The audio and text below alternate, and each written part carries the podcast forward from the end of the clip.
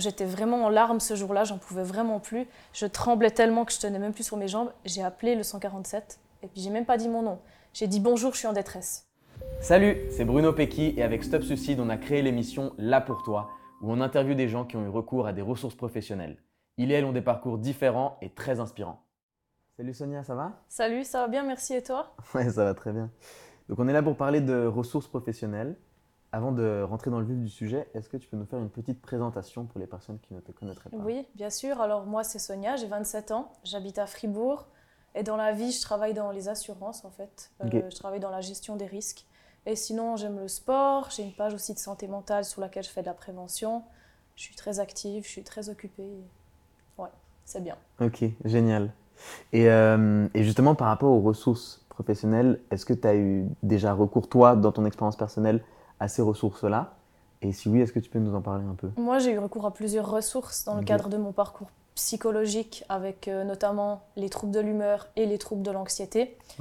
Les premiers vers lesquels je suis passée en premier, c'est les urgences psychiatriques. La première fois que je suis allée les voir, c'était en 2020, juillet 2020. À ce moment-là, j'avais pas de suivi psy, j'étais pas encadrée. Et je me retrouvais vraiment dans une situation de détresse et je voyais vraiment aucune solution. Et je me suis redirigée vers les urgences psychiatriques parce que j'ai tapé simplement sur Internet euh, euh, Je ne vais pas bien, j'ai besoin d'aide. Fribourg, donc le nom de ma ville.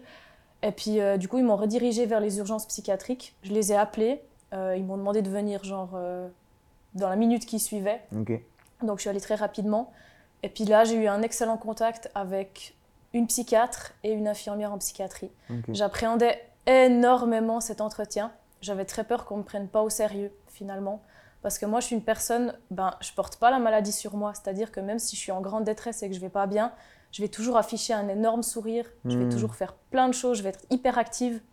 C'est juste qu'en fait, j'intériorise tout parce que je veux pas montrer en fait que je souffre.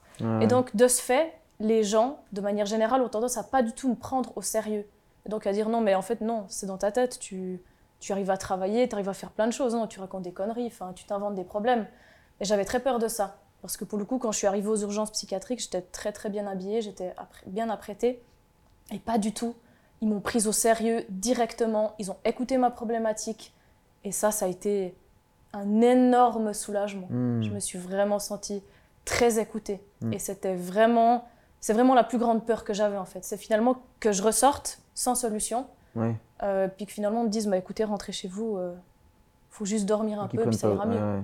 non, là, tu as été encadré, tu as été écouté. Et après, qu'est-ce qui s'est passé? Est-ce qu'ils t'ont redirigé vers encore une autre source? Comment, comment ça s'est passé Alors, ce qui a été vraiment positif, c'est que eux, c'est vrai que j'étais dans un état vraiment avancé où j'avais vraiment beaucoup d'idées suicidaires scénarisées avec planification.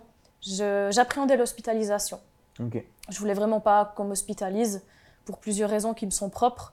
Et ça, je leur avais dit. Je leur mm. avais dit, écoutez, je suis honnête avec vous, j'ai des pensées suicidaires, c'est scénarisé, mais je veux vraiment pas me faire hospitaliser parce que j'ai très très peur de l'hôpital. Et là, ils m'ont proposé plusieurs solutions. Mm. Ils m'ont dit, écoutez, déjà, on va vous envoyer chez un psy, un psychiatre, que j'ai vu, je crois, le jour même, me semble-t-il. Et puis là, euh, vous, vous, vous avez le choix. Soit vous faites un suivi intensif de plusieurs fois par semaine avec le psychiatre, soit vous convenez d'une hospitalisation en hôpital de jour, ou alors, au vu de la situation qui est assez urgente, ce serait mieux quand même que vous soyez hospitalisé. Donc eux, ils m'ont quand même redirigé après vers une hospitalisation, hmm. parce que j'allais vraiment, j'étais dans l'urgence très élevée, mais ils m'ont quand même proposé d'autres alternatives. Hmm. Donc ça veut dire qu'ils ont pris en compte mes peurs, hmm. on a discuté de mes peurs par rapport à l'hospitalisation, et finalement j'ai été hospitalisée parce que un proche à moi a, a vraiment insisté là-dessus du coup je sois hospitalisée. Et ouais, j'ai vraiment apprécié ce premier contact qui a été euh, vraiment pour le coup excellent mhm. avec euh, une psychiatre et une infirmière. Ouais. Donc ça, c'était le début de la première fois que, que tu avais recours à des ressources professionnelles. Et après, à partir de là, depuis juillet 2020, comment ça s'est passé sur le, plus, sur le long terme? Est-ce que tu as eu recours à d'autres ressources? Est-ce que tu en as encore aujourd'hui? Ouais. moi, j'ai un parcours assez, euh, assez long et compliqué par rapport à ça. Donc, j'ai été hospitalisée en juillet 2020 suite à cette consultation aux urgences. J'ai été suivie après par plusieurs psychiatres. Mais en fait, je pensais aller mieux, alors je laissais tomber le suivi. Hmm, je pensais aller mieux parce qu'en fait, je souffre, d'un trouble de l'humeur. Et ça veut dire que j'ai des phases, en fait. J'ai des phases où je vais aller très bien. Hmm. j'ai des phases où je vais aller pas bien du tout et j'ai des phases où je vais être, euh, être normale en fait. Et c'est le danger de ces phases normales, entre guillemets, de stabilisation, c'est que les gens, ils arrêtent leur suivi. C'est ce que j'ai fait. Hmm. J'ai arrêté mon suivi, je voyais plus personne, je faisais la tête euh, aux psy, j'avais pas envie de les voir. Et puis après, ben, j'ai rechuté, j'ai de nouveau été hospitalisée, donc j'ai de nouveau dû revoir des psys. Et là, ça fait vraiment depuis, je dirais, septembre euh, de, cette euh, de l'année passée, pardon, Septembre 2022. septembre 2022, que je suis suivie régulièrement et je maintiens vraiment une structure très, très intense euh, en psychothérapie, prise en charge, aussi psychiatrique. Je suis suivie par un psychiatre et aussi par une psychologue. ok. Donc, si, si je résume un peu toutes les ressources euh, professionnelles au- auxquelles tu as eu recours, donc on a les urgences psychiatriques, euh, on a la psychiatrie, les psychologues, euh, l'hospitalisation. Et parmi tout ça, c'est quoi les, les outils que tu as et que, qui t'ont été donnés et que tu utilises encore aujourd'hui au quotidien et, et qui t'aident à, à aller mieux? Les outils, ils sont venus vraiment plus tard. Moi, j'ai vraiment eu le déclic, comme dit, j'ai eu vraiment le déclic en septembre 2022. ok, Avant cette date-là, les, les psychologues, les psychiatres, j'y allais, mais je ne les prenais pas du tout au sérieux. ah ouais, Je pense que je voulais pas trop m'en sortir et j'avais vraiment l'impression que en fait, mon cas était fatal et que de toute façon, j'allais j'allais jamais m'en sortir. Mais j'ai Mhm. compris en septembre 2022 qu'en fait, c'était pas le cas, que j'allais m'en sortir, mais que pour m'en sortir, il fallait que moi, j'ai- j'utilise les ressources que j'avais à disposition. Mhm. Et ça, c'est hyper important parce que jusqu'à là, moi, j'ai jamais demandé de l'aide. Alors oui, j'ai demandé de l'aide la première fois aux urgences psychiatriques. Ça a été la première fois où j'ai vraiment demandé de l'aide. Mais après ça, je me suis vraiment laissé, la- presque laissé mourir, on peut vraiment appeler ça comme ça. Mm. Euh, je, pense que j'avais pas envie d'aller mieux. Enfin, voilà, j'étais dans une spirale négative et j'avais l'impression que même si j'essayais, ça allait jamais marcher. Alors que Mm. j'avais pas vraiment essayé. Donc je, je pouvais pas savoir si ça allait vraiment marcher ou pas. Et puis j'ai essayé. Donc je vois une psychologue euh, du coup chaque deux semaines. Et ça se passe super bien parce qu'ensemble on discute de ma problématique, de mes problématiques. Et en fait, à chaque fois que je ressors des entretiens, j'apprends toujours quelque chose. Et la chose qu'elle m'a le plus apprise depuis septembre 2020, c'est d'appeler à l'aide. Pour moi, c'était vraiment là-dessus qu'il fallait travailler parce que je savais que si j'apprenais pas à demander de l'aide, ça allait très mal se passer pour la suite et tous les six mois, je serais hospitalisée. Donc ce serait vraiment un parcours désastreux. Elle m'a appris à le faire, elle m'a dit, c'est dur de demander de l'aide, donc c'est normal que vous n'arrivez pas. Beaucoup de gens n'arrivent pas à demander de l'aide, la plupart des gens n'arrivent pas à demander de l'aide. Elle m'a dit c'est normal, on va travailler sur les points bloquants. Donc pourquoi vous n'arrivez pas à appeler à l'aide? Et ensuite on va mettre en place petit à petit une structure qui vous permettra en fait d'appeler à l'aide. Donc elle, elle a, son côté, elle a ce côté vraiment incroyable, rassurant. Elle me rassure tout le temps. Quand je viens avec une problématique, quand je lui dis, très souvent je vais vers elle, je lui dis j'ai des angoisses pour telle, telle, telle situation, elle, elle se pose et puis elle me dit ok, quelle est la solution? Énumère-moi au moins trois solutions. Puis ça me pousse à réfléchir en fait. Hmm. Ok, il y a des solutions. Et c'est en fait par ce biais que moi j'ai compris qu'en fait à chaque problème, la plupart du temps, il y a une solution. Ouais. Et donc que je devais demander de l'aide pour trouver une solution derrière. Mais oui, c'est te, te rendre aussi proactive dans la solution et, et- et toi-même aussi chercher une solution. Et... Ouais. Ok, ouais. C'est ça. Et, euh, et, et- donc, il y avait cet outil-là de- d'appeler à l'aide, d'avoir une structure pour, euh, pour le faire, de mettre en place cette structure-là. Est-ce qu'il y a d'autres outils un, un peu plus concrets que, que tu as aussi euh, obtenus grâce à ces ressources-là, grâce à ta psychologue euh, ou grâce à d'autres ressources que tu utilises encore aujourd'hui? Oui. Alors, euh, c'est clair que les psychologues m'ont beaucoup apporté, donc depuis septembre 2022.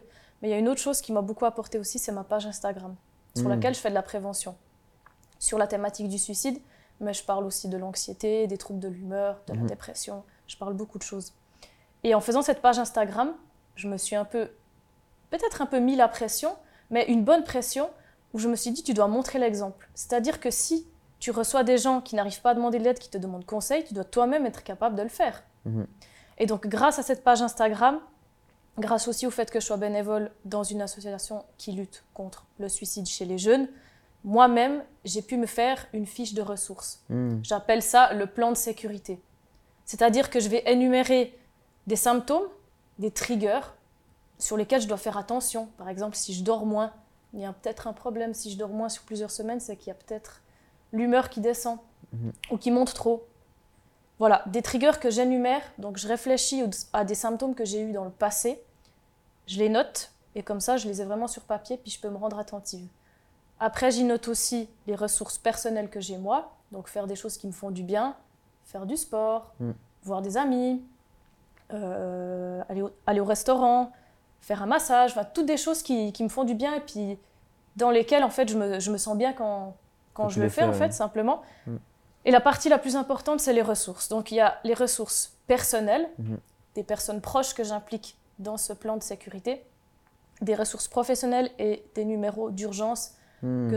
c'est-à-dire des numéros que je peux appeler en cas de crise, où je sais que j'aurai une réponse immédiate. Ouais. Et depuis que j'ai mis ça en place, j'ai vraiment l'impression que je suis sortie de la dépression. Alors, Ah ouais. je suis pas à l'abri d'une récidive, c'est clair.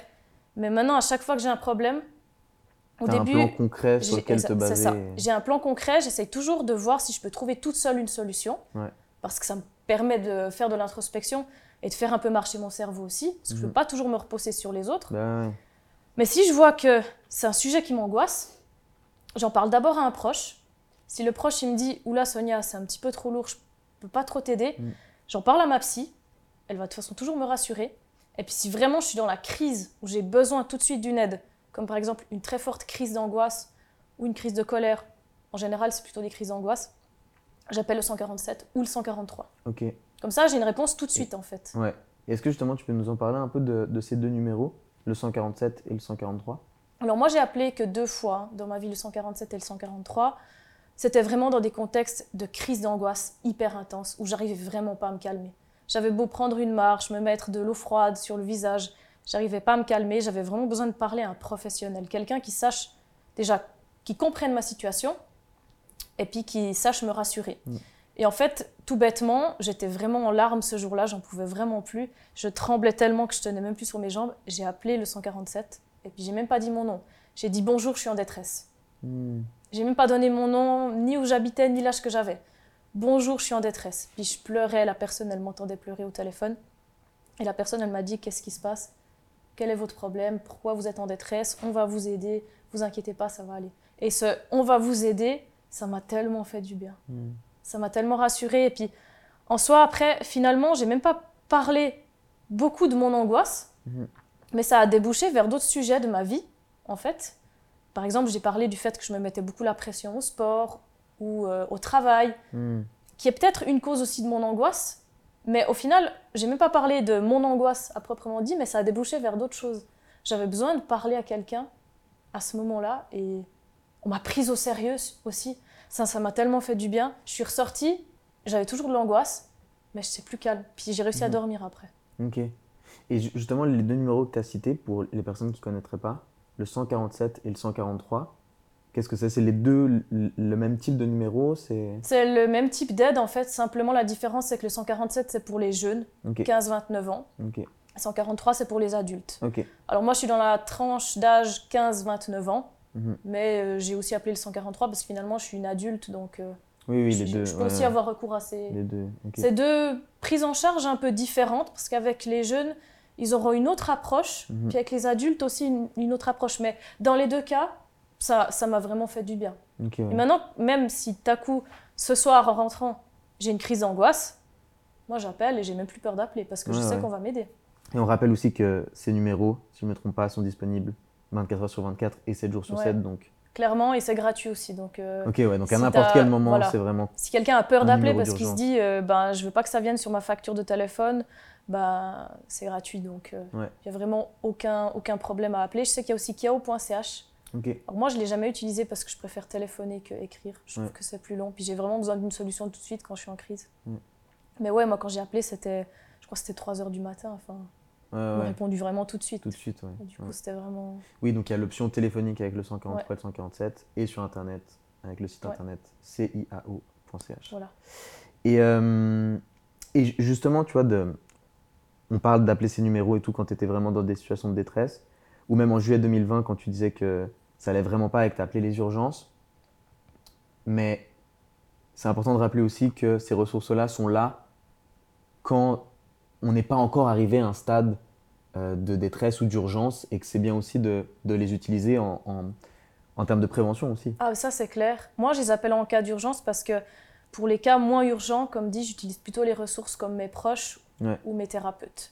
Ouais, et tu as déjà des ressources professionnelles. J'ai déjà des ressources. Après, Pour, les euh, personnes qui n'ont pas de suivi psy, par exemple, ou qui n'ont pas forcément envie de faire intervenir un proche, parce que c'est pas facile d'impliquer les proches, ou qui n'ont pas forcément envie de chercher la solution par eux-mêmes, Mhm. ils peuvent très bien appeler le 147 rien que pour dire euh, voilà, j'ai des problèmes euh, d'orientation professionnelle, je sais pas trop euh, vers qui me diriger. Enfin, ça peut être vraiment des trucs euh, comme ça et il faut se sentir légitime. Il Ouais. n'y a pas de petits et de gros problèmes. Mhm. C'est que chaque demande d'aide est importante finalement. Ouais.